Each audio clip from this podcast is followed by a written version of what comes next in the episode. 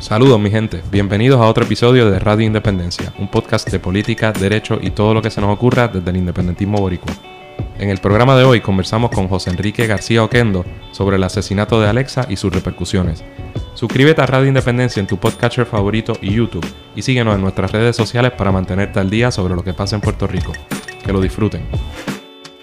Saludos a todas y a todos los que nos escuchan a través eh, de las diferentes plataformas. Pasó ahí, plataformas. Día largo y es temprano. Temprano, pero lo que pasa es que hoy es un día feriado. El día de... ¿Cuál día es hoy? De la gran ciudadanía Ah, María, qué cosa para los que estén, las personas que estén un poco perdidas, que no digan, pero ¿y qué día feriado era hoy? Pero sí. Así que, pero es feriado, pero este estamos aquí trabajando, haciendo lo que tenemos que hacer tempranito. Un un acto de protesta. pero sí vale la pena recordar algo que hemos estado recordando en las redes que... Mira, no nos presentamos, que siempre me regaña. Adriana Gutiérrez Colón siempre fallo y Andrés González Verdecía, pero es que como, como doy por sentado que ya la gente nos conoce. Pero una, vez bien al principio escuché que eso era siempre como que buena práctica. Pues y he tratado de mantenerla. Adriana y Andrés aquí. Saludos, mi gente. Eh, en el programa de hoy vamos a estar discutiendo algunos de los temas más... Eh, sonados, más discutidos en la palestra pública esta semana. Eh, uno de ellos, el principal, que es el asesinato de Alexa, que, ha estado, ¿verdad? ocasionado mucha reacción en, distintos sectores y en, la palestra pública. Y va a estar con nosotros una persona que ha trabajado mucho con, temas eh, vinculados a la comunidad LGBT y con, ¿verdad? con organizaciones comunitarias eh, para hablar de ese tema y de muchos otros con nosotros.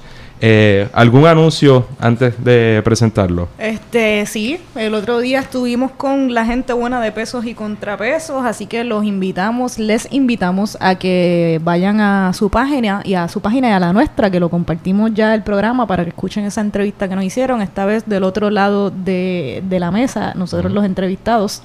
Eh, me pareció una experiencia bastante nítida. Pudimos hablar de muchas cosas, muchos temas que están ocurriendo en el presente, de la eh, ¿cómo es que se llama? ¿De las qué? ¿De las primarias? de las primarias, de las primarias demócratas, de, nuestras candidaturas, de Radio Independencia, de, de, la independencia en general, del movimiento independentista y otros muchos temas. Si quieren escucharnos, pueden pasar por la página de Pesos y Contrapesos o buscar eh, Radio Independencia, lo, lo compartió en, sus redes. Igual Andrés y yo en la nuestra Y nosotros habíamos hablado de hacer una especie de, de eso, de no una autoentrevista como si fuéramos Carmen Jovet o Albanía, pero de que, de que alguien, ¿verdad? Nos, nos entrevistaron una vez, anunciamos las, las candidaturas, pero ¿Alguien, y alguien se ofreció, María, María de Santiago, pero es que es difícil. Eh, de hecho, fue una propuesta de ella. un poco, pero eso, eso se supone que se dé pronto. Sí, fue una propuesta de ella, pero pues con el calendario de todo el mundo, pues es un poco complicado. Además, mañana, miércoles 4. Mañana no es miércoles, chacho. no sabes ni qué día hoy. Hoy es lunes, el próximo miércoles 4 de marzo, eh, se conmemora el 50 aniversario del asesinato de Antonia Martínez Lagares. Tuvimos un, publicamos recientemente un episodio sobre su vida y su asesinato eh, con el licenciado Irán Sánchez. Sánchez. Eh, pueden escucharlo también, es, un episodio bien importante para nosotros. Y yo estaré allá en Ponce, en el comité del PIB en Ponce, el miércoles a, las 4, eh, 4 de marzo a las 7, me parece, de la noche, 6 y media por ahí. Eh, estaré hablando junto con Mirán, junto con Juan Dalmao y habrá otras actividades en conmemoración de, de su vida. Así que ¿Sabes si lo van a transmitir? no estoy segura si lo van a transmitir, pero probablemente si lo van a transmitir estaremos compartiendo los enlaces para que la gente que no pueda llegar allá a Ponce lo pueda pueda ver la, actividad. Seguramente si, si la, los organizadores de la actividad no lo transmiten, que me imagino que sí, Juan seguramente Probablemente sí. Lo transmiten, así que tenemos por ahí. Y también, gente, en marzo febrero se fue rápido, contrario a enero que fue un, suero hebrea.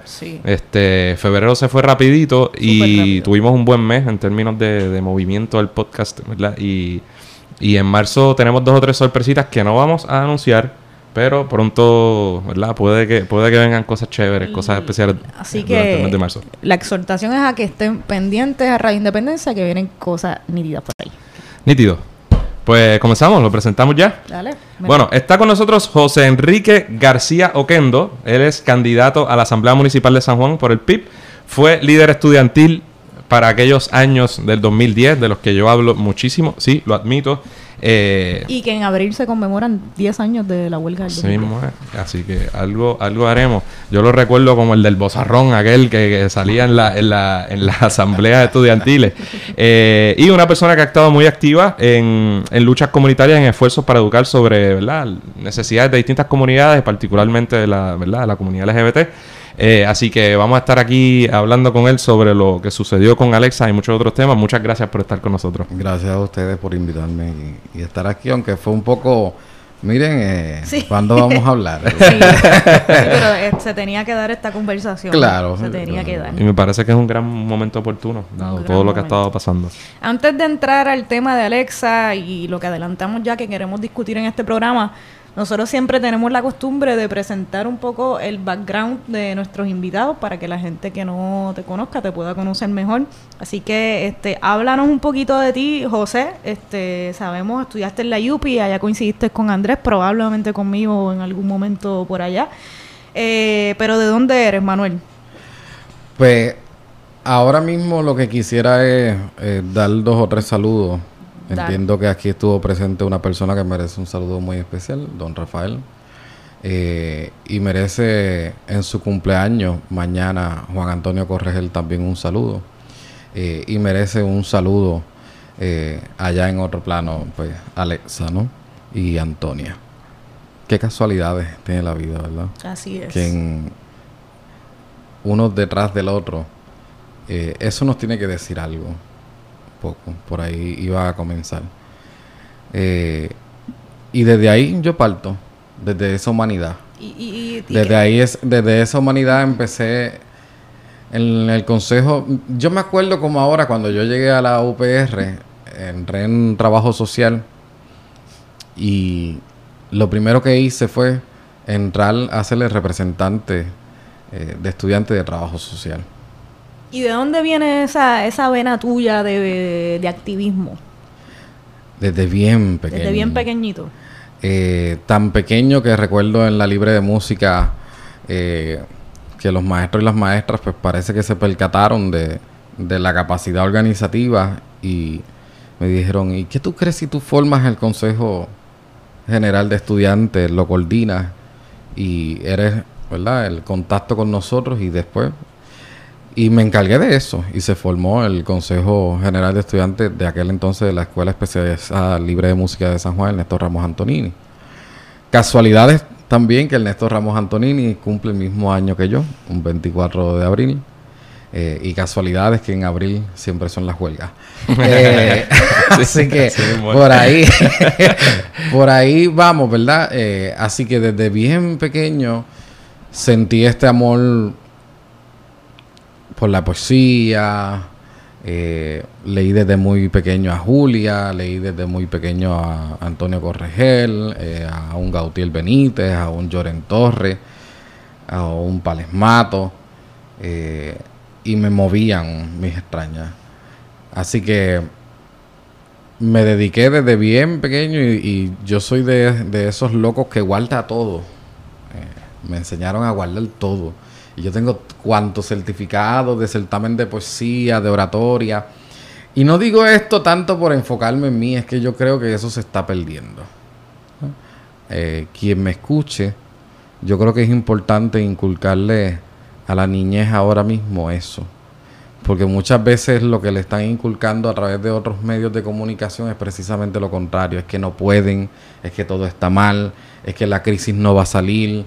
Eh, y no, nosotros, por ejemplo, cuando yo entré al Consejo de Estudiantes y después el movimiento estudiantil desde el 2005, aquel eh, cuco llamado Cuca, eh, ¿verdad? Nos tenían tanto terror por los planteamientos que hacíamos, pero son planteamientos que hoy en día los vemos, eh, no lo hicimos por ningún mal. Cuando le decíamos a Aníbal Acevedo Vilá, que ahora está corriendo para para comisionados residentes le decíamos, mire, usted está privatizando, está tratando de privatizar y eso va a conllevar un mal, un mal existencial. Eh, y, eso lo tienen que entender.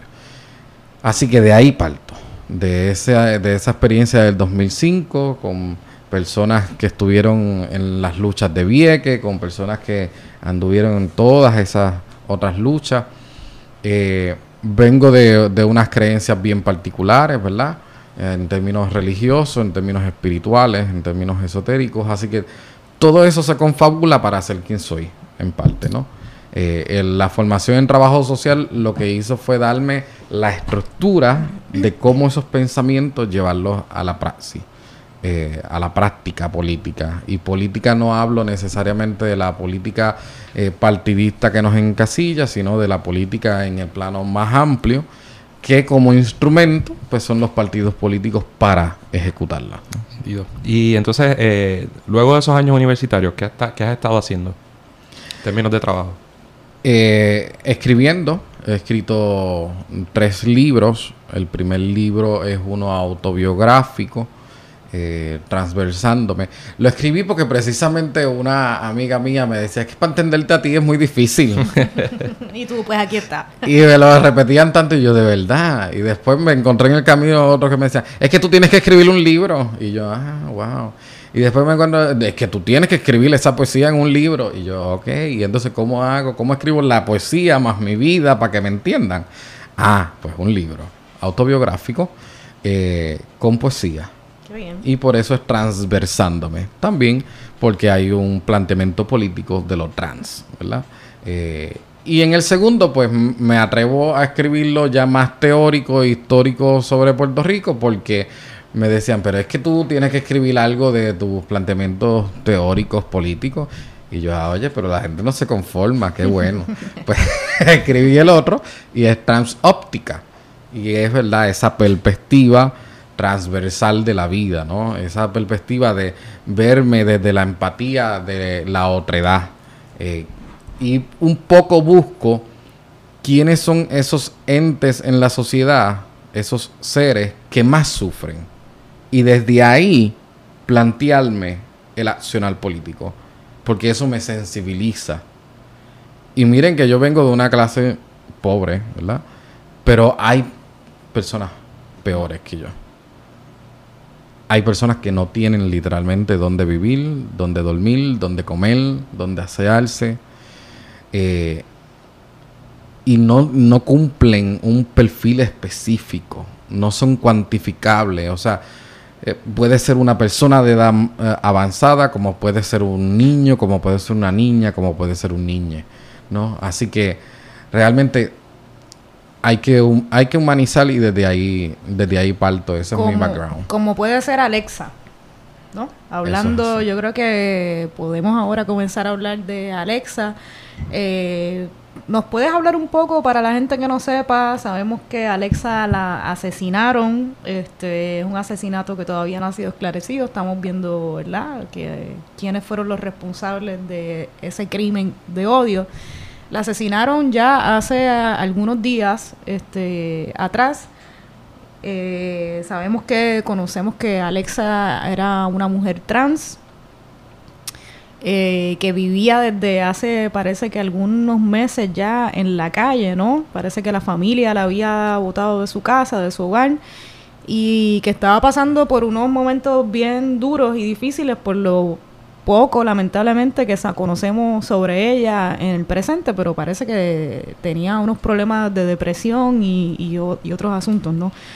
Este, háblanos un poco de qué fue lo que sucedió con Alexa y por qué es tan importante que hablemos sobre su asesinato antes de hablar de cuáles son de la comunidad LGBTQ+ y los reclamos principales de esta comunidad, en especial la comunidad trans pues Alexa Luciana Ruiz eh, fallece el mismo día que nació.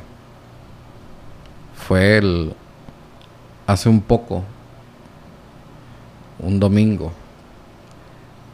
el mismo día que nació, ¿verdad?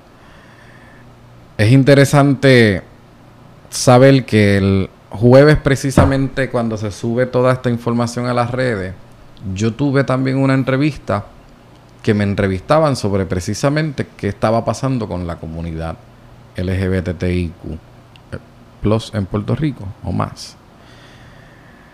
Y precisamente eh, por las personas entenderme como trabajador social tienen a lo mejor una, un acercamiento bien particular a mí para contarme un sinnúmero de experiencias.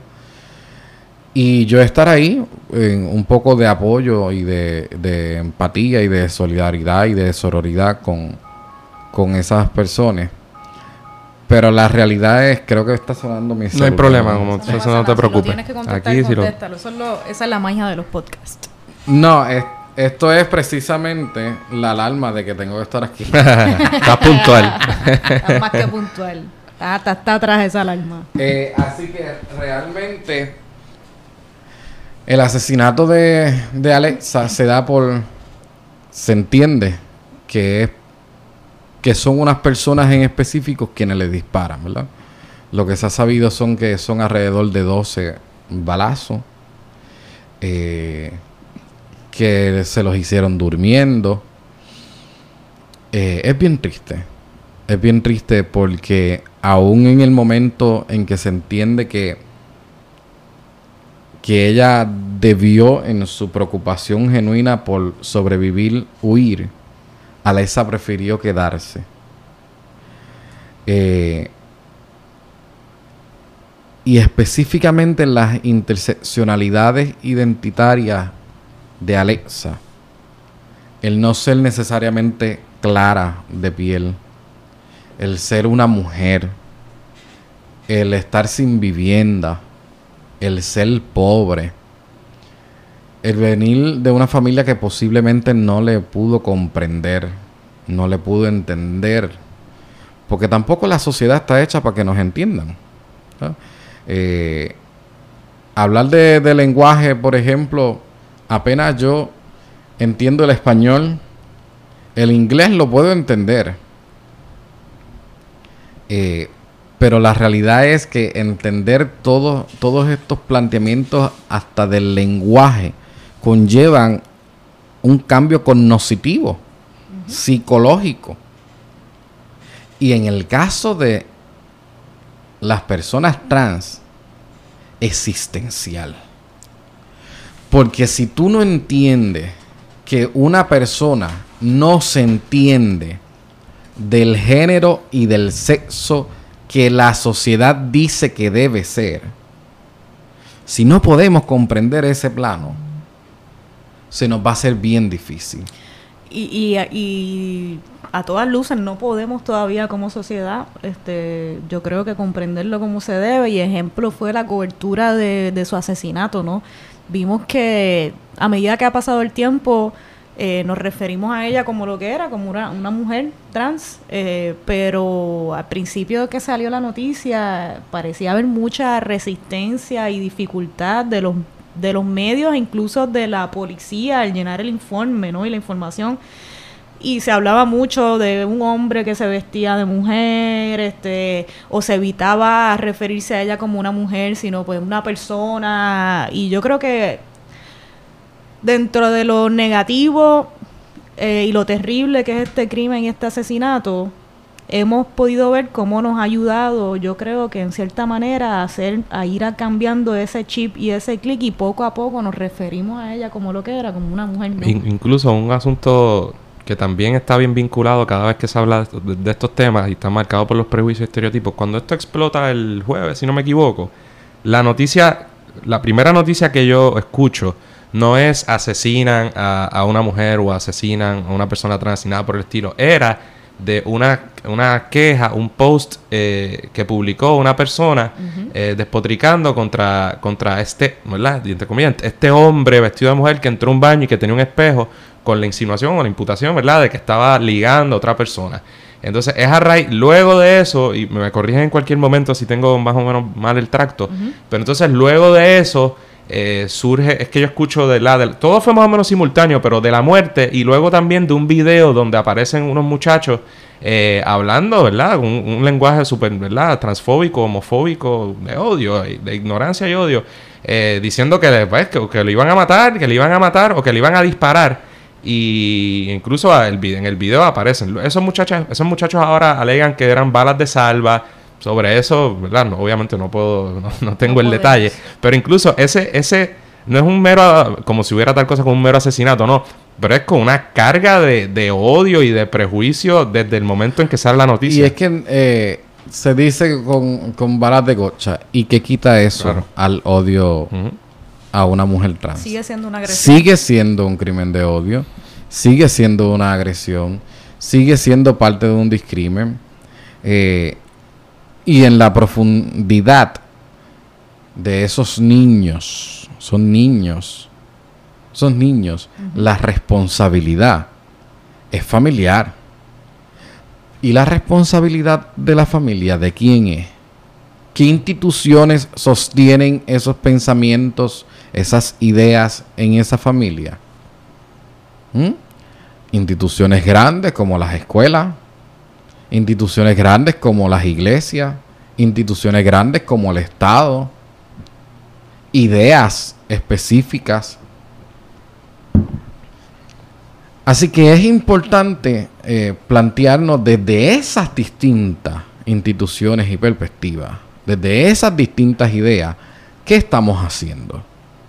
¿Es el mensaje real el vamos a tirarle gocha a quien quiera por ahí y quien yo entienda que no puede existir y no puede vivir y no es como yo? Ese es el mensaje que se está dando desde esas distintas instituciones a nivel macro, a nivel meso y a nivel micro social. Si son esas, pues no solamente esos niños fueron quienes le tiraron esos peles de gocha. Se la tiramos todos, todas y todos nosotros. Y eso es importante que reflexionemos como sociedad. Y ese es el mensaje fuerte y contundente que nos dio Alexa. De que hay sin número de seres humanos viviendo sin vivienda, valga la redundancia. ¿Y qué hacemos cuando les vemos? Yo ¿Cómo creo- entendemos esa realidad de la extrema pobreza en Puerto Rico? ¿Cómo entendemos eh, la racialización de la política? Son necropolíticas. Estamos haciendo necropolítica desde el Estado. Y precisamente las personas se tienen que preguntar quiénes han estado en el gobierno creando precisamente esa necropolítica. Los que desde años y años y años decían que ellos vinieron a proteger al pueblo y se meten en los residenciales públicos y se meten en las barriadas y dicen que van a arreglar esto y que le den el voto y que le presten el voto porque nosotros con la palma vamos a resolver esto y nosotros con la pava vamos a resolver esto. La realidad es que le han fallado a la democracia, a los populares, a la democracia que ellos dicen defender. Y la verdad es que el estadismo le ha faltado a la igualdad que ellos pretenden. Pretenden a nivel ideológico defender. ¿Igualdad de qué? La igualdad en derecho, precisamente. Y la democracia parte de verte desde los más desposeídos. Si no, fallaste como instrumento político. Y ahí es que tenemos que evaluar sinceramente. Mira, yo si, si algo tengo que ver bueno en alguno de los compatriotas que viven y existen y están en otros partidos, lo hago. Pero la realidad es que no lo han hecho. Y el Partido Independentista Puertorriqueño ha demostrado que sí, que ha sido eficiente, que ha sido cuerdo con la idea y con la praxis política. Y ahí es que hay que mirar. ¿Por qué en unos sí y por qué en otros no? Ah, porque hay una diferencia en ética política. A esta gente se le fue la ética política hace tiempo. Le fallaron a los propios suyos. A los propios suyos los matan. Y eso hay que dejárselo saber al pueblo. Y hay que dejarle saber que le fallaron y que ellos no son ninguna alternativa. Ahora pretenden con el referéndum. ¿En serio que pretenden con el referéndum? Que sí o que no. Ellos saben que son minoría. Eso es un buen tema, podemos tocar ahorita. A nosotros los LGBT nos decían que éramos minoría. Yo me acuerdo como ahora cuando yo empecé en el activismo LGBT. Y era un terror que le habían inculcado a los activistas viejos y viejas de- del activismo LGBT. Somos minoría. ¿Qué es eso? Doctrina del shock psicológica. Vamos a inculcar que son minorías para qué? Para que no se aglutinen. No, peor aún. No se vean, no se aglutinen y no sepan que piensan igual. Porque el día que sepan que piensan igual, se revierte la cosa. Desde el 2005, señores, hemos demostrado que pensamos iguales y que no tenemos miedo y que lo vamos a hacer con los métodos necesarios que haya que hacer para que esta sociedad se transforme. Y hemos aprendido de nuestros ancestros y hemos aprendido tácticas y estrategias más humanas de cómo llegar porque lo que tenemos muy adentro es lo correcto. Y eso nos abre camino en donde quiera que sea. Así que Alexa representa precisamente eso, un reflexionar político de la sociedad entera, de hacia dónde vamos como entes políticos y cuáles son los instrumentos políticos que están siendo eficaces en la sociedad puertorriqueña. Y mira, me gustaría que reaccionaran a este planteamiento que hace alguna gente, eh, por ejemplo, el, fundador y líder del proyecto Dignidad, César, eh, whatever, es Vázquez también, que por ejemplo, que, y resuena por ahí de que eh, él dijo, por ejemplo, que en Puerto Rico no hay tal cosa como crimen de odio. Una cosa es que usted haga esa aseveración si usted quiere plantear que es que, digamos, estrictamente formal, el código penal no penaliza de forma especial eso, ¿verdad? Otra cosa es que usted lo diga como para plantear que esa idea es una tontería y que todos los asesinatos son iguales y que todos los actos son iguales y por tanto no debemos hacer ese tipo de diferenciación. ¿Qué les parece esa premisa? ¿Qué te parece? ¿Cómo reaccionar a eso?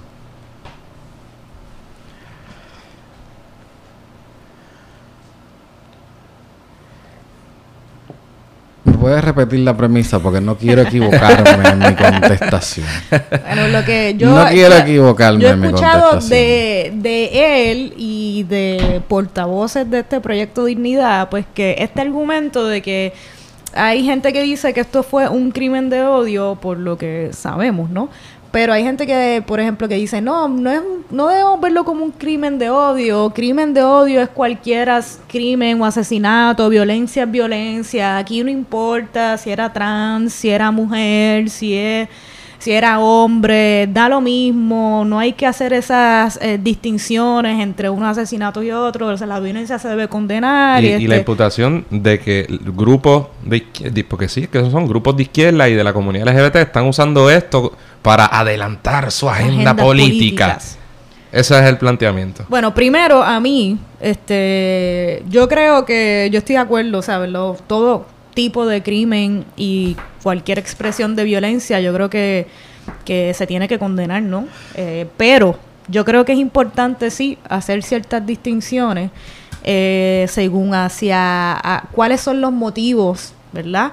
Eh, que llevan a estos actos violentos. cuáles son las víctimas o cuáles son los perfiles, porque yo creo que para, para atender esto de una manera responsable y para tratar de resolver problemas en nuestra sociedad, por ejemplo, de, de inequidad, de inequidades, ¿no? De distintas formas, ya sea de género, sociales, económicas o lo que fuese. Yo creo que para tratar de resolver y atender esto como se merece, yo creo que sí debemos entender que hay eh, crímenes que, que, vienen con unas cargas y otras con otras, porque si no, no podemos resolver estas distinciones y estas disparidades, ¿no? Lo que pasa es que cuando me planteas esa premisa, pues a mí se me hace bien difícil quedarme en lo superficial. Eh, la transfobia existe. Eh, y los las personas trans, los transexuales, porque hay hombres trans, eh, existimos desde siempre. Y en algún momento nos reverenciaban como deidades. En la historia está. Eh, en algún momento nos entendían como entes buenos para la sabiduría, para la política. El que quiera leerle eso, ahí está la Grecia antigua, ahí está la China antigua, ahí está la Alemania antigua, eh, ahí están sin número de aborígenes de nuestras tierras. están los verdaches, están eh, en, Estados Unidos están los, los Tree Spirits, eh, en México también. O sea, la realidad es que querer traer constantemente este señalamiento de que unos somos buenos y otros somos malos, sí tiene consecuencias en la, en la transfobia. El que nos sigan persiguiendo históricamente el que nos sigan condenando históricamente. El cristianismo se perdió de norte también. Ellos fueron tan perseguidos como nosotros. Y ellos precisamente los juzgaron y los mataron. ¿En dónde se le... ¿Por qué se le ha ido esa esencia? ¿Quién le está derrumbando su casa? Eso se lo tienen que preguntar ellos. Porque la realidad es que podrían entender muy claramente que un ser que está diciendo, me siento, soy, entiéndeme, compréndeme como mujer, aunque lo que esté fuera no lo demuestre, el cristiano, la cristiana que no entiende eso, para mí, sinceramente, no es tan cristiano ni cristiana. Y el perfil específico de la sociedad moderna para un crimen de odio, o sea, para el transodio, hay un transodio. Y es bien particular y bien específico. Es aquel trans que se atreve a ser visible. Es aquella trans que se atreve a ser visible. Si eres recatadita y te guardas por ahí, pues no hay ningún problema. Si eres recatadito y te guardas por ahí, pues tampoco. Pero un trans ir a buscar trabajo. Una mujer trans ir a buscar trabajo. Son bien pocas las agencias que lo hacen.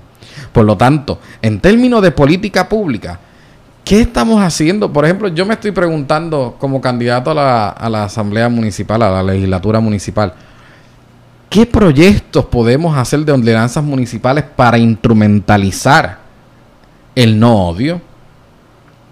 Más allá de la penalidad, le corresponde a los municipios llegar a las comunidades a educar. Le corresponde a los legisladores, legisladoras y, y, asambleístas, porque algunos se llaman asambleístas y yo respeto eso, asambleístas municipales a las comunidades, es precisamente ver qué está pasando en esas comunidades. Y dentro de la política nueva del siglo XXI, hay comunidades que no son geográficas, hay comunidades que son identitarias. Y ahí entra el perfil contestarle a este señor, a este individuo, me pone en una posición en la cual no quiero estar.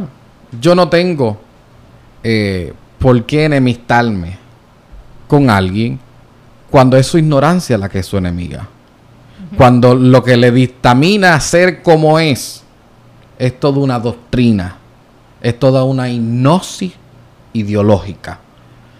Por tanto, en algún momento él me entenderá por tanto, en algún momento él mismo dirá, ese hermano o hermane, que algún día lo llame, tiene la razón. Así que no me voy a poner a discutir con él.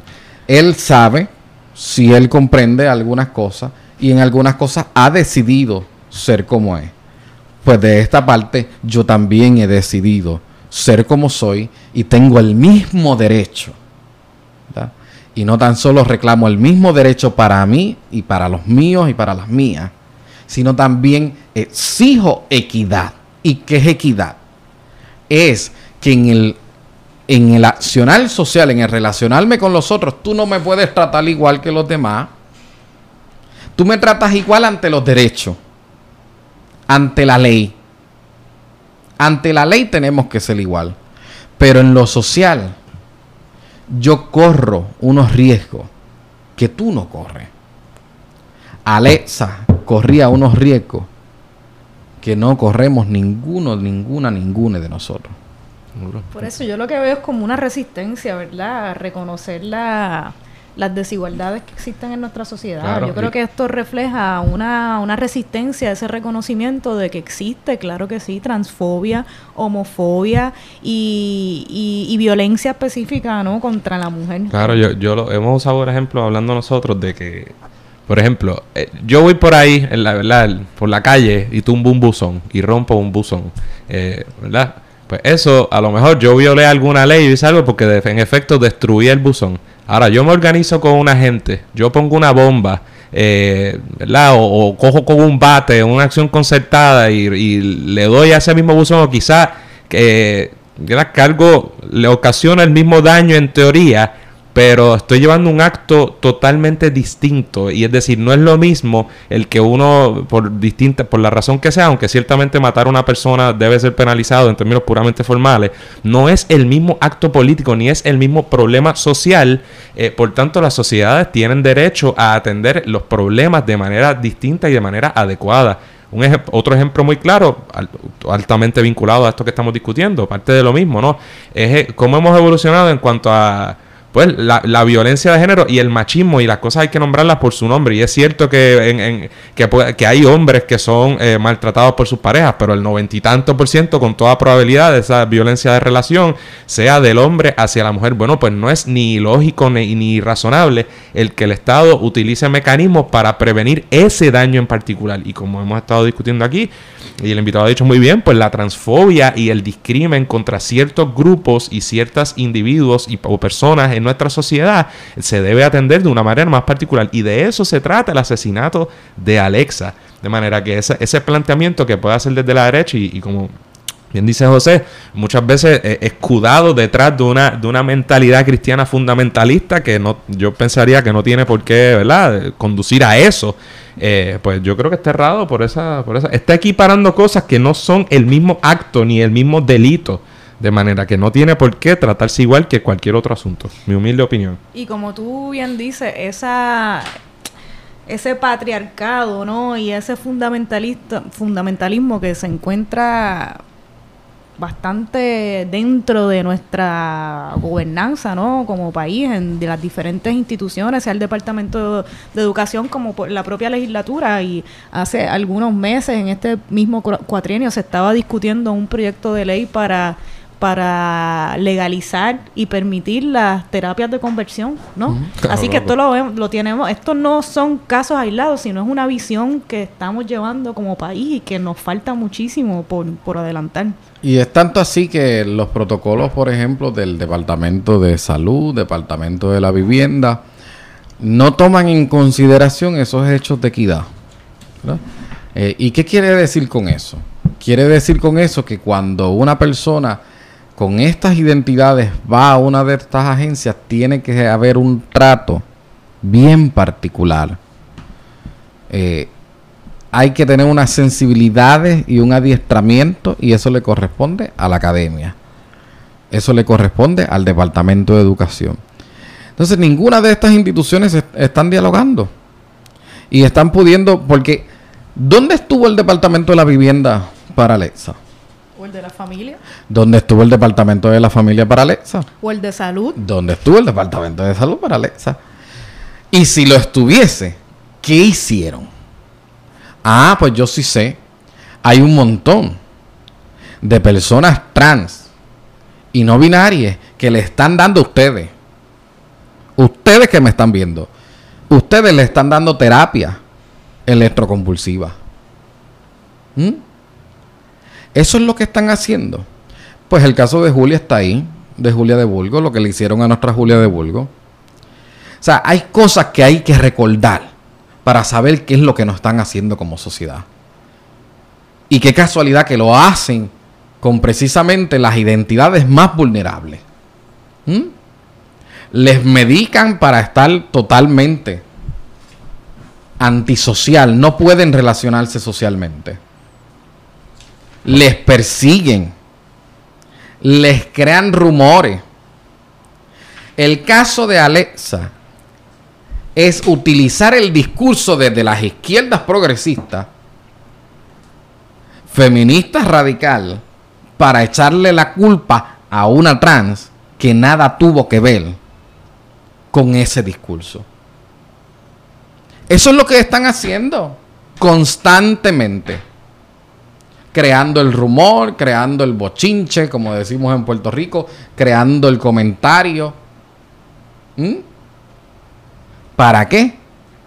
Para que los más vulnerables sean los que se vayan, los perseguidos. Y en los vulnerables están precisamente las personas que no son, no son quienes están cometiendo los actos. Son quienes están recibiendo el efecto de los actos de un crimen de odio, de una mentalidad de odio, de una perspectiva de odio, de una política de odio. Y eso hay que denunciarlo. Y eso hay que hacérselo saber a los familiares. No permitan que a estas alturas están más que comprobados que las electroconvulsiones no son efectivas. El Hospital Pavía de Atorrey, Capestrano, también lo está haciendo. Y eso hay que denunciarlo. Y esos planteamientos hay que traerlos. Porque si Alexa fue y le dieron electroconvulsiones, los efectos de esas electroconvulsiones son posiblemente quienes le llevaron a tener que estar viviendo en la calle. Wow. Esto se ha repetido tantas veces. Esto yo lo veo constantemente.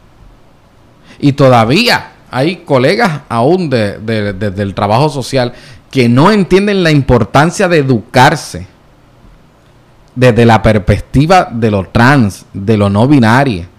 Y ahí entramos en el lenguaje inclusivo, ¿no? Perfecto, porque me gustaría. Ese era el próximo que, tema. si, así que. si es lo que, ajá, lo que querías eh, traer. porque un poco esto yo creo que no solo en Puerto Rico, sino en, en- yo creo que en todas partes o en, o en gran parte del mundo está siendo un elemento importante. Se nota cada vez más en los discursos políticos en distintos eh, países del mundo, en distintos idiomas, pero por una cuestión lingüística, pues es muy particular de cada idioma y lo vemos en el mundo hispanoparlante, cada vez está teniendo un efecto.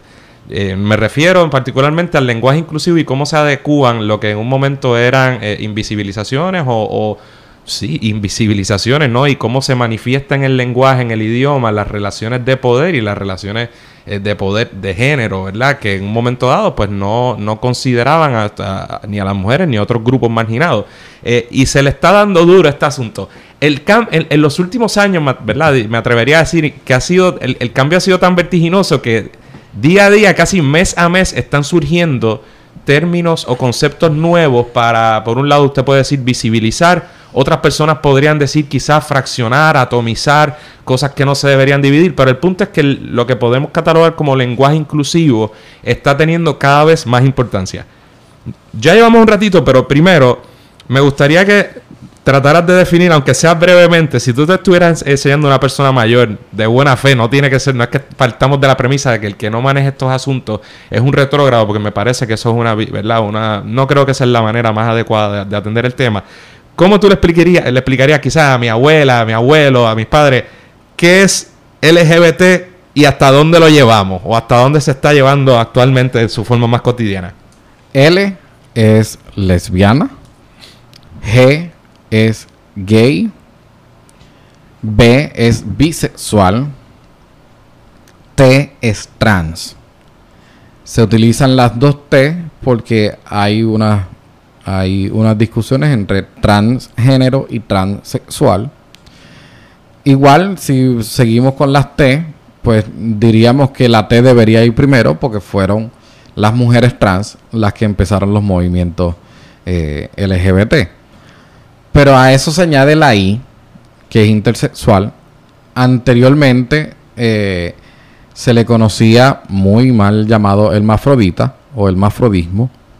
Pero la intersexualidad va hasta a niveles hormonales, cromosomáticos, eh, y tiene una importancia reconocerlo porque muchas veces los médicos o los especialistas de la salud no entienden que una persona está pasando por sin número de situaciones y es porque tiene unos niveles de hormonas eh, distintos a los, a los demás, tiene unos cromosomas distintos, etcétera, etcétera, etcétera.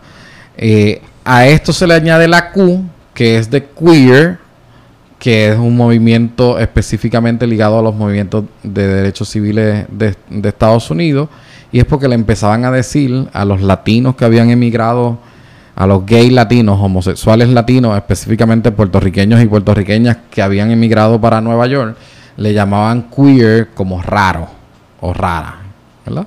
Eh, y ese raro o rara era porque era, como le decíamos en, en Puerto Rico, el pato de caserío que se viste con chancleta y como es tan weird, pues le decían queer.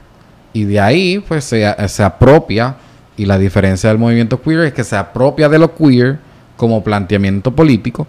eh, y el plus, pues es porque hay aliados, hay aliadas, y también entran ahí los asexuales, que son una de las siglas.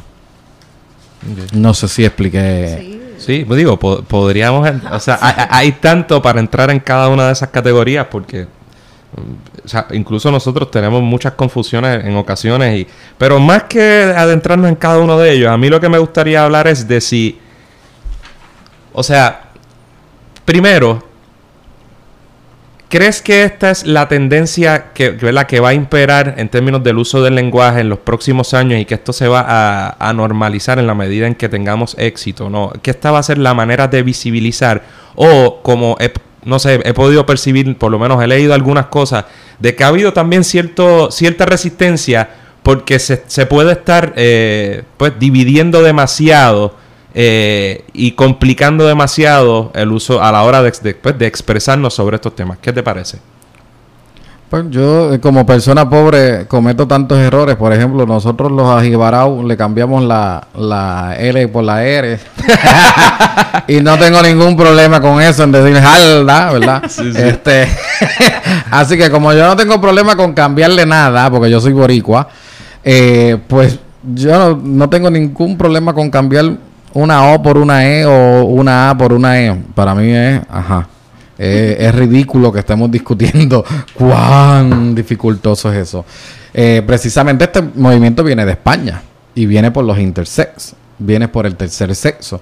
Eran a, aquellas personas que se entendían que como hombre o como mujer no se identificaban, ya sea por niveles de hormonas, ya sea por lo androgíneo de su expresión física, eh, y querían y exigían que se le atendiese como una X, ¿verdad? En vez de hombre-mujer, fuese X.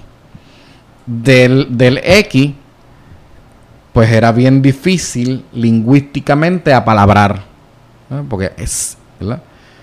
Pues al ser difícilmente para palabrar, se trae la E como una acción. Pero es importante que en Puerto Rico, ya el Comité contra la Homofobia y el Discrimen contaba con lingüistas. Eh, y los lingüistas dentro del Comité contra la Homofobia y el Discrimen ya nos planteaban, ¿y por qué no el uso de la I o la U? Porque nuestro lenguaje particular, con nuestra cotidianidad, son mucho más neutros. Lo que es la U y la I. Aparte, lingüísticamente se apalabra de una manera más natural. Por ejemplo, nosotros, nosotros, se nos hace mucho más fácil el U cambiarla por la O, por ejemplo. Así Sí, que son debates más a francés. son, E. son, son debates totalmente lingüísticos. Eh, para mí, todas aquellas maneras lingüísticas que lo que tratan es de incluir a las personas no binarias es magnífico.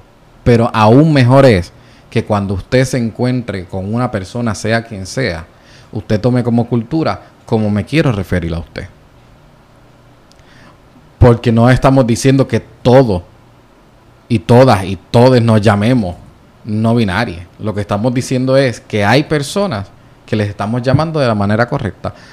A ti no te gustaría que te llamaran, eh, tú eres André, y que te dijeran eh, Antonio. Empieza con la A, pero no eres Antonio, eres André.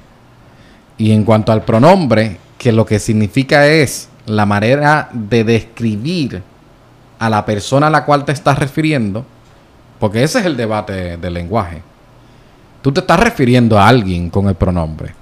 Así que esto no te corresponde tanto analizarlo desde la academia lingüística. Claro. Te corresponde desde lo personal, porque es a una persona a la que tú estás nombrando. Te guste o no, tienes que nombrarle como esa persona quiere que, que se nombre. Y si ellos quieren ella, o ella, o ello, o él, o ella, hay que respetarlo. Y ese es el planteamiento que se está haciendo. Yo creo que lo, lo más importante es que estemos conscientes de que de que el género es una cosa tan complicada, ¿no? Y es mucho una construcción social y yo creo que hay que empezar a derrumbar unas barreras como sociedad, ¿no? De, de que nosotros le atribuimos al género femenino o al masculino y que muchas veces va mucho más allá que eso, ¿no?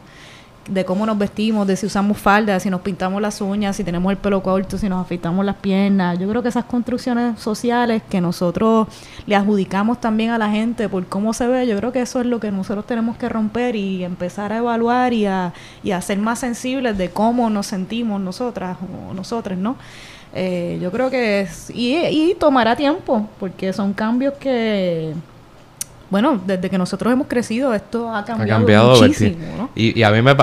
O sea, aparte de toda esta discusión, eh, porque esto aplica en muchísimas otras áreas de la vida social, pero qué interesante cómo algo que parecía tan, tan eh, decidido, ¿verdad? Que tú puedes pensar, bueno, pues si a mí me enseñaron que tú decías que si había tres personas y que dos eran hombres, entendido eso de la manera más, ¿verdad? O, perdóname, o un hombre y dos mujeres, pues era, era masculino, eran ellos. Y como esas cosas que eran, te lo enseñaban como un credo, como que esto es lo que es y esto es lo que dice la Real Academia Española y punto.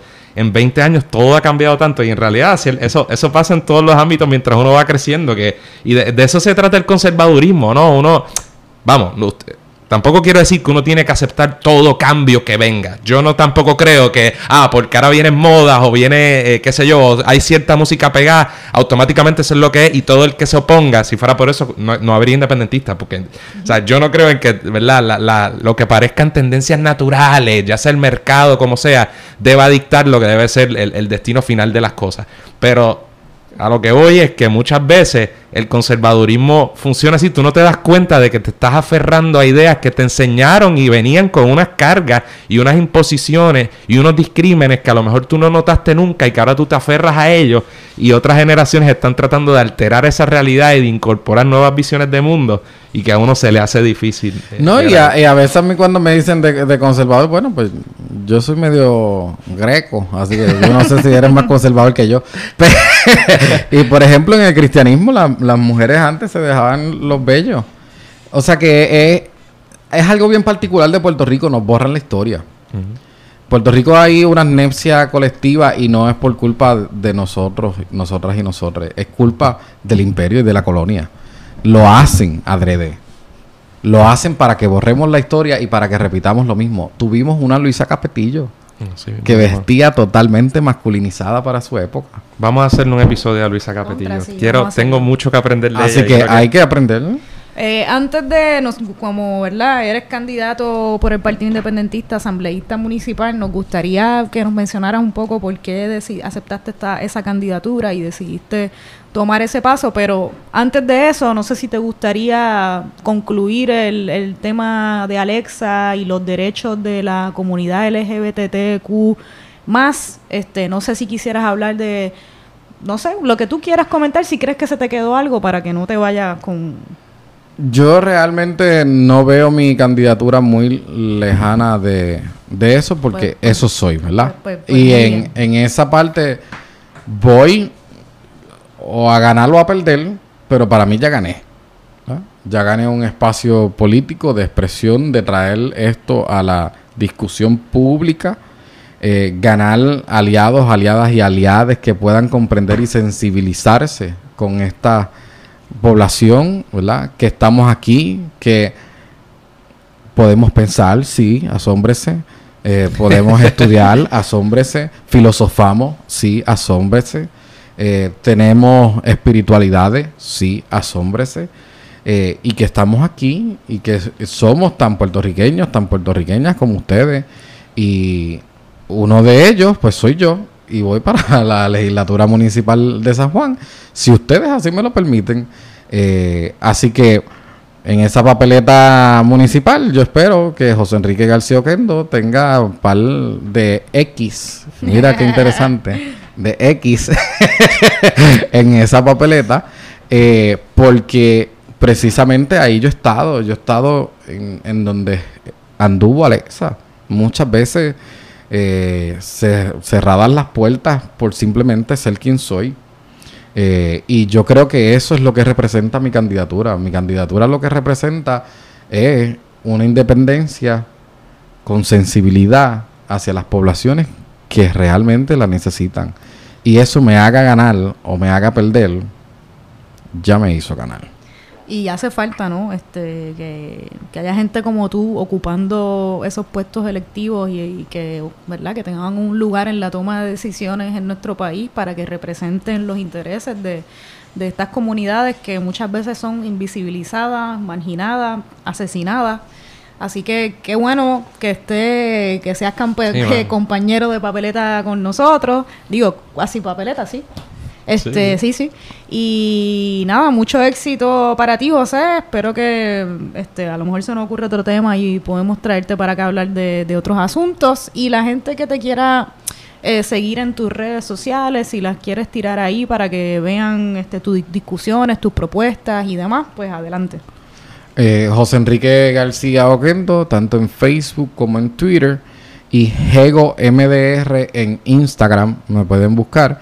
Eh, y ahí verán todas las loqueras políticas que yo traigo. Bueno, José, pues muchas gracias por estar con nosotros. Yo creo que la asamblea, eh, en este caso la asamblea municipal de San Juan, estaría mucho mejor eh, contigo ahí y creo que la discusión pública en Puerto Rico ganaría mucho con una persona como tú, con tu bagaje, no solo con tu formación y con, ¿verdad? con las ideas que esbozas, sino con la trayectoria que has demostrado a través de los años. Y creo que podríamos adelantar mucho eh, para ayudar un poco a concienciar a nuestro pueblo y, con suerte, evitar eh, atrocidades como la que le ocurrió Si te gusta todo lo relacionado a la cultura popular, pero quisieras que su análisis trascendiera la típica reseña de la semana, te invito a que escuches Desmenuzando. Cada mes, la artista Rosa Colón y este servidor Mario Alegre Femenías seleccionamos un tema relacionado al cine, los cómics, la televisión o la literatura y lo desmenuzamos a través de varios episodios, además de discutir los más recientes estrenos y noticias de cada medio. Suscríbete a Desmenuzando en tu app de podcast favorito. Alexa. Así que muchas gracias. Gracias a ustedes. Y gracias a ustedes. Bueno, antes de irnos, eh, vamos a hablar, vamos a tirar el bonito, Andrés, que a la gente le gusta. Mucha gente se nos acercó en claridad diciendo, ay, a mí me gusta el bono, que empiezan a hablar más informal. Así que, Mira, pues para diablo, la pues. gente lo pidió, vamos a ver. Vamos a hablar claro. ¿Cuán kaki estás con eso del coronavirus? ¿Estás en nivel kaki o todavía? De verdad, todavía, todavía no. todavía no. Yo no sé si... ¿Sabes que desde que explotó la vaina esta allá en China? Yo sé que tú estás aquí. No es que sí, ahora estoy menos que aquí, pero de verdad que ¿Cómo esto va es a mi estar nena. menos que aquí ahora? Curiosamente, Si no sé. Si se tiene que estar que aquí en algún momento, ahora es que... Es que, es que cuando explotó esto, y es por mi nena. Yo te entiendo. Bueno, pero me acordé hablando con Aura que ella estuvo embarazada cuando el Zika. O sea, después de eso, que era como que, ah, si tú estás embarazada, te vas, o sea, te vas a chaval.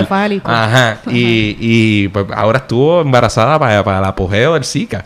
Y todo salió bien. Todo va a estar bien. Pero, pero cuando explotó esto, es que como yo te he dicho que yo tengo, eh, diablo, yo tengo Alexa, me refiero, ¿verdad? Alexa, la- la- lo de Amazon, ah, el. Echo.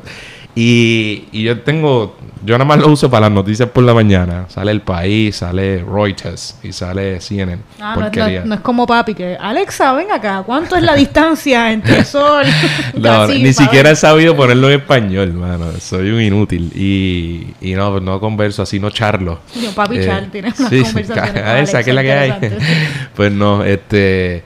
Y entonces desde el principio, ah, que si el, el virus nuevo, coronavirus, la gente se está cayendo en China, se están muriendo. Y yo, "Eh, ¿pero qué es esto? Entonces, Era como que Walking Dead. y sí, sí, sé que estaba lejos, sé que esto, que sí lo otro, pero, pero desde un inicio, y usted puede decir que es alarmista, no sé qué, pero estaban hablando de que se estaba propagando muy rápidamente. Y así Y mi miedo no era que, ah, viene para acá, era que, oye, es que la gente se estaba muriendo, o sea, y seguía aumentando y aumentando y por ahí va.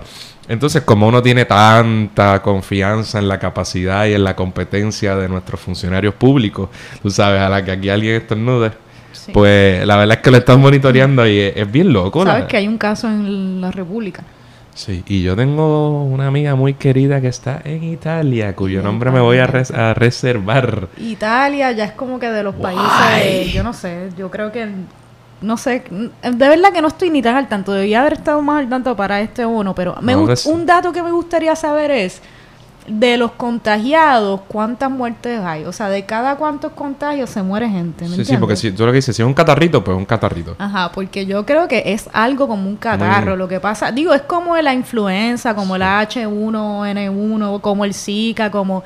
Yo creo que tiene que ver mucho con tu sistema inmunológico y me parece que hay unas poblaciones que son más propensas o que se pueden, tienen más probabilidades de que si te da Sí, te sí. mueres. Me imagino que de los 80 años o una vaina así, que es comprensible, Sí, ¿no? que- O, me- o ch- o niños y niñas chiquitas o viejos. Creo que se- sí, se está hablando mucho de la rapidez con la que se está propagando. Eso de es lo más que muertes. preocupa, que pero se no sé. Por eso, pero eh, la- las personas que no mueren, en realidad no sé cuán intensa es la enfermedad o cuán. Por eso, eso, no sé. No. ni yo. Si es que te da un catarro. no. Porque lo que he visto son síntomas de catarro. Y lo de la incubación. Respira- que es como dice que, puede haber complicaciones respiratorias. Me parece que las causas de muerte, yo creo, de verdad que ni sé, son por complicaciones respiratorias. Así que si tú tienes alguna enfermedad ya y esto te da, pues te puedes chavar. O si tienes tu, tu sistema inmune comprometido, pues lo mismo. Pero no sé ni cuáles son los síntomas, o sea, ni cuán, ni, ni cuánto ni cuánto tarda en irse del cuerpo, otro- ni cuál es el, es que cuál es el medi- cuál es la Pero lo que dicen es que, digamos, es un virus El nuevo. Ese es parte del problema también, que al ser un virus nuevo, pues no, No hay, no había mucha. Pero eh, tan- gran parte del problema aparentemente es que se cree que el periodo de incubación es larguísimo. Por tanto, tú y yo podríamos sabe, tener lo coronavirus y que no se manifiesta hasta dentro de un mes. puedes estar contagiando Claro, a medio mundo. Ok. Y nada, a mí me da pena ahora, te digo, eso de tener hijos, hija, es una cosa... Eh, yo sí. veo a mi nena y digo, ya, lo que Sí, le yo igual, yo no, como no tengo nena, pero pienso en papi, en mi abuela, pienso en papi. Hasta los perritos se están afectando. ¿De verdad? los- ¿Les da el coronavirus? Bueno, escuché, ya no, no quiero decir estupideces, pero vi memes y memes, mi fuente de información. Qué triste, acabo de desacreditar este programa. No, pero de, de Un par de memes que dicen que los perros se mueren. no, pero sobre la, bueno, los efectos que pueda tener, qué sé yo, entre mascotas, pero me fui en el viaje por estar viendo memes idiotas. Así que nada, ese, es que no habíamos hablado del coronavirus aquí y es porque, claro, vamos a hablar de tonterías o de miedo, pero eh, un hecho es que cada vez se está acercando más. Eso es un hecho. Bueno, ya Ah, está, ya está ahí en, en Latinoamérica, ya está. Y con esta amiga mía, y en cuyo Estados nombre. Unidos también, que cuánta gente viaja de Puerto cuál, cuál es el Claro. tráfico entre Puerto Rico y Estados Unidos Bueno, y la el- ¿te acuerdas cuando el secretario, qué vergüenza, que el secretario de salud de aquí dijo, no, es que tranquilo, que aquí no hay vuelos directos a y China? después la epidemióloga dijo que Italia estaba al ladito No de puede China. ser. Fíjate, esa, no, tengo que pensar que estaba, que le me dan ganas de tirarle un toallazo a ella, porque lo otro está increíblemente estúpido. Sí, Eh, aquel... es, es ella, pues, oh, coño, yo- o sea, ella tiene que saber que no, no está cerquita, tiene que ser en un, qué sé yo, está bien, Es- es- está chistoso, pero si te sientas con uno y otro, o sea, el punto es que yo creo que analizado con la propia persona, eh, él como que se sostendría en su estupidez y ella diría, chico, obviamente en términos Ajá. relativos, Sí, no sé, Sí, sí, sí. no tiene, sé. te puede ser. este, El pero agua, nada. Sí, sí, licenciado Gonzalo. Además de que me siento mal hace unos días. No. Así que... Oye, me lo dices ahora. Así que, así que pues, pero nada. Además de eso, bonito. Ah, bueno, han ¿Bonito o Benito?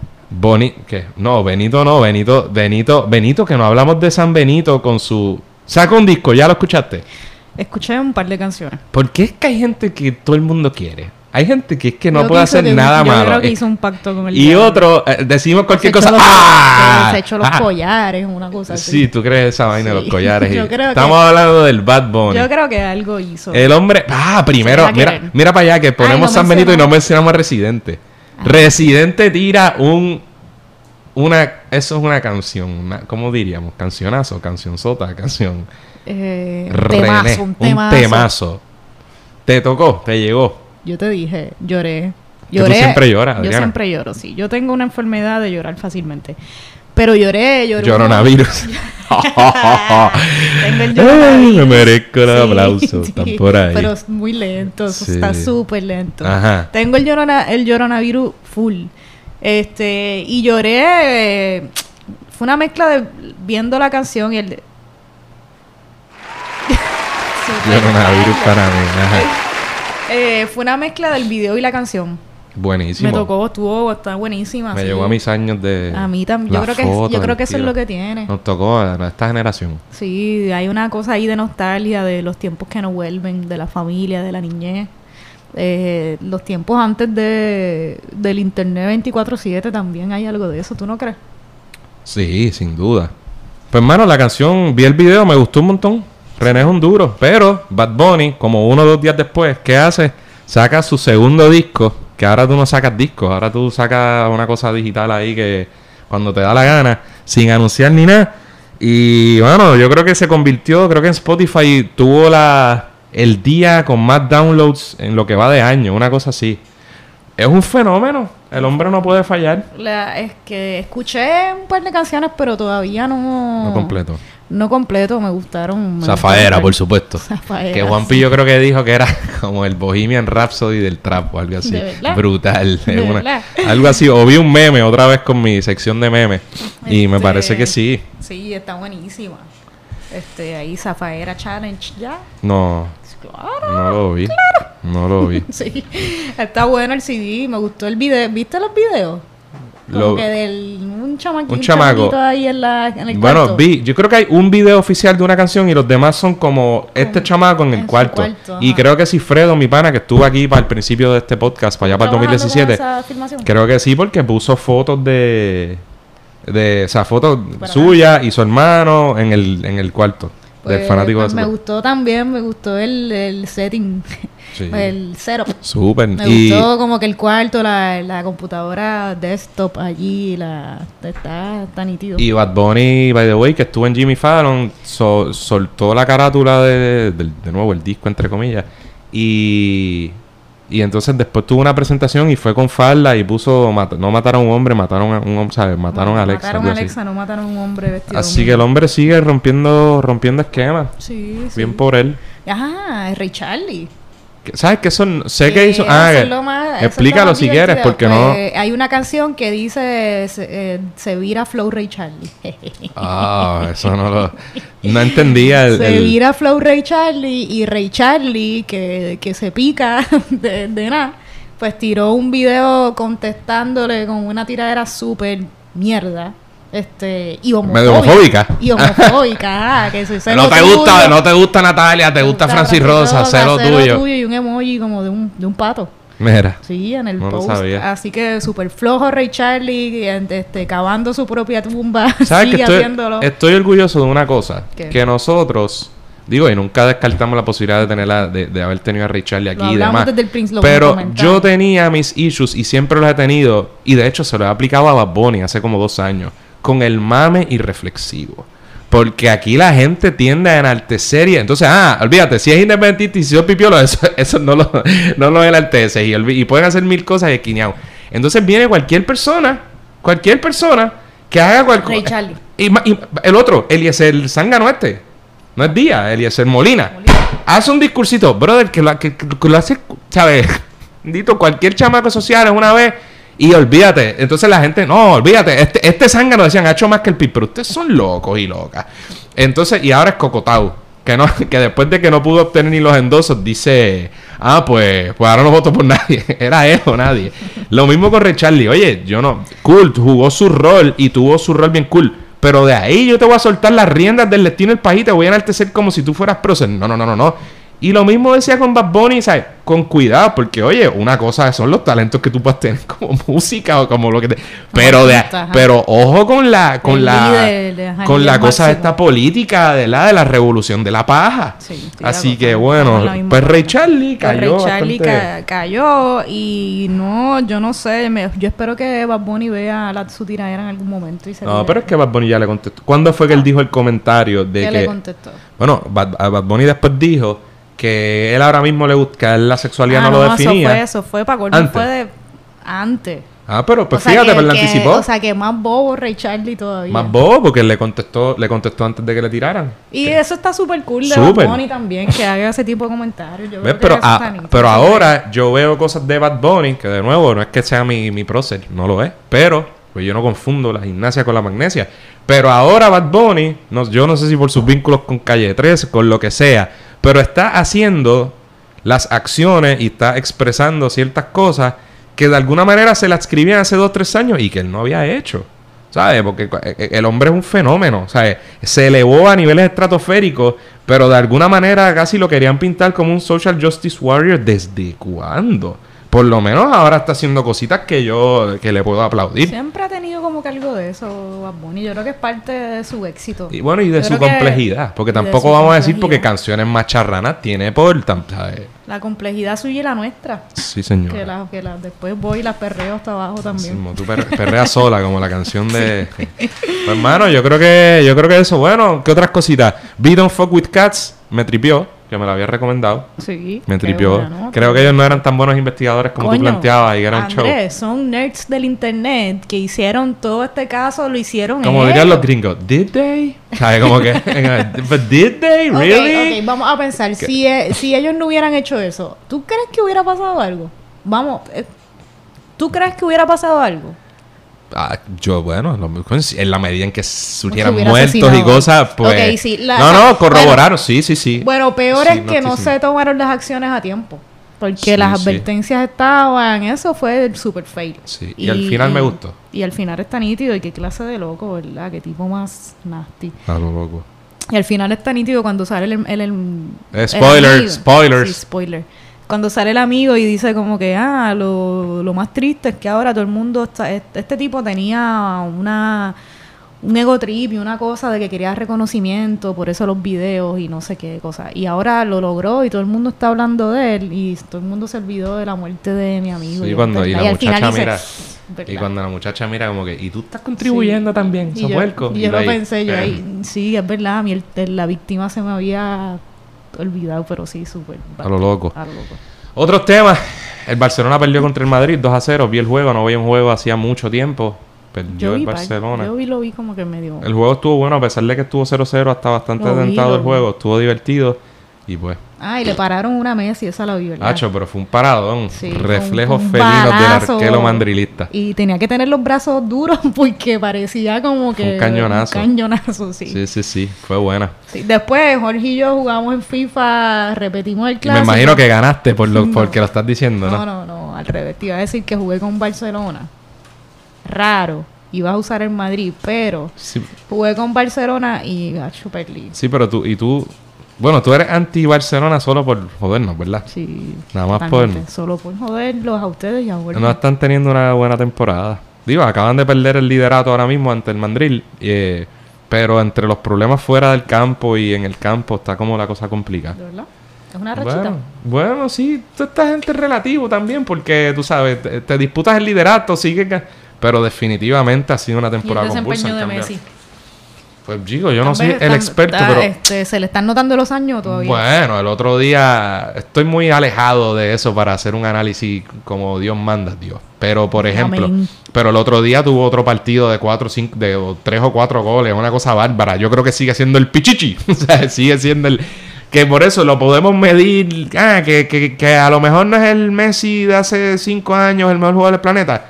A lo mejor lo sigue siendo. Lo que pasa es que pues él se- el equipo y él se nutren mucho mutuamente. Él ya tiene debe tener 33 por ahí.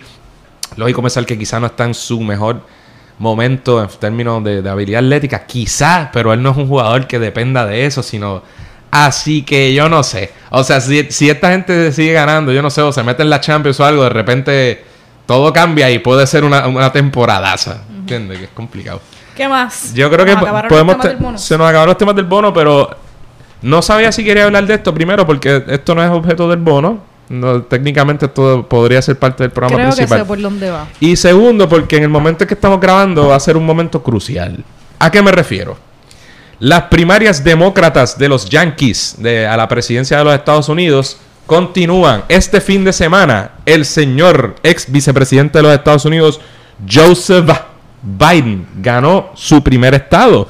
El estado de South Carolina estaba cogiendo pelita tras pelita, había perdido tres al hilo, o cuatro, tres. Eh, y el señor Sanders, el socialista judío neoyorquino que es congresista de Vermont, la esperanza socialista de la izquierda antiestatus puertorriqueña y de medio mundo, eh, estaba muy contento, pero cogió su primer cantazo vía paliza el sábado pasado y o el domingo, ni sé. Cogió una pelita. ¿Qué significa esto y por qué es importante? Tengo un jueguito aquí con la grabadora, una cosa tú Eh, ni te imaginas. ¿Por qué es importante? Está bien, sí, quité la grabadora, pero pichea, tenemos allá. Este, porque Biden obtiene esta primera victoria en un, ¿verdad? En un, un estado más diverso, una población negra bastante significativa, que era lo que él siempre decía. Y lo hace justo antes del famoso Super Tuesday. Eh, el Super Tuesday, este martes, y de nuevo, si ya es miércoles, pues usted ya sabe lo que este pasó. martes significa mañana, estamos grabando lunes. Estamos grabando el lunes. ¿Qué pasa?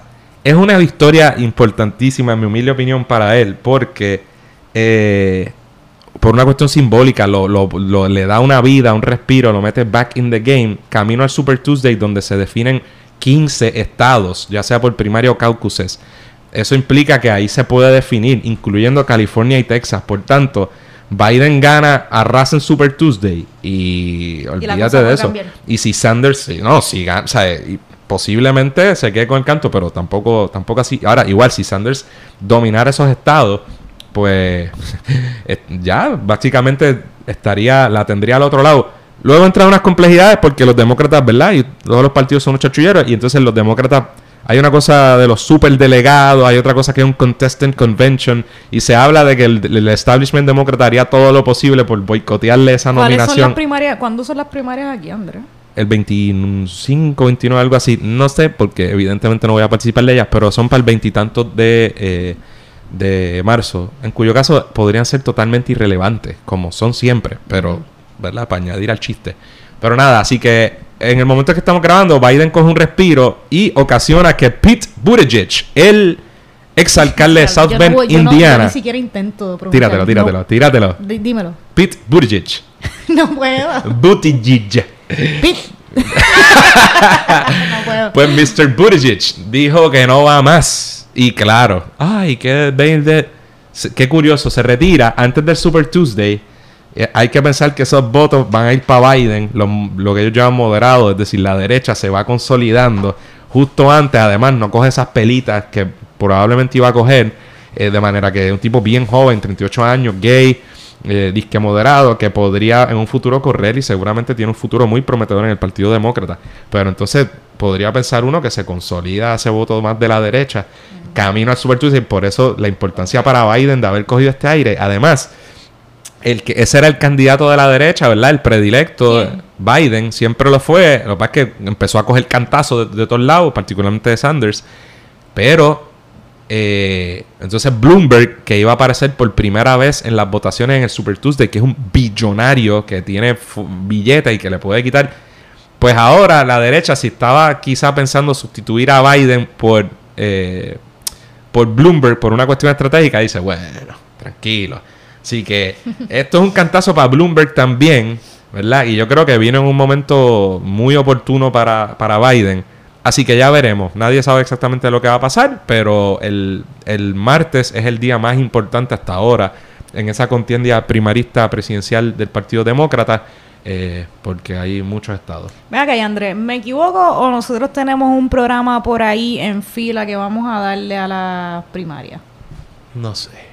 Bueno, Sí, sí, sí. ¿verdad? Pues eso viene por ahí, pero además, al principio del programa hicimos unos anuncios este, que nos entrevistó la gente de pesos y contrapesos.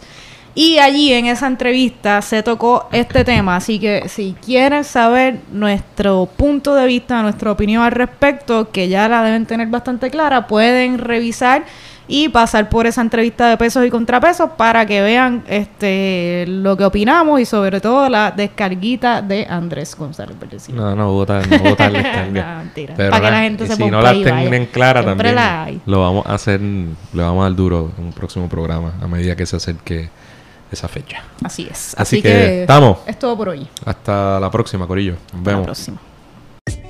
Eso es todo por hoy. Esperamos que les haya gustado el programa y agradecemos nuevamente a José por estar con nosotros. Recuerden suscribirse a Radio Independencia en su podcatcher favorito y YouTube y síganos en nuestras redes sociales para mantenerse al día sobre lo que pasa en Puerto Rico. Hasta la próxima.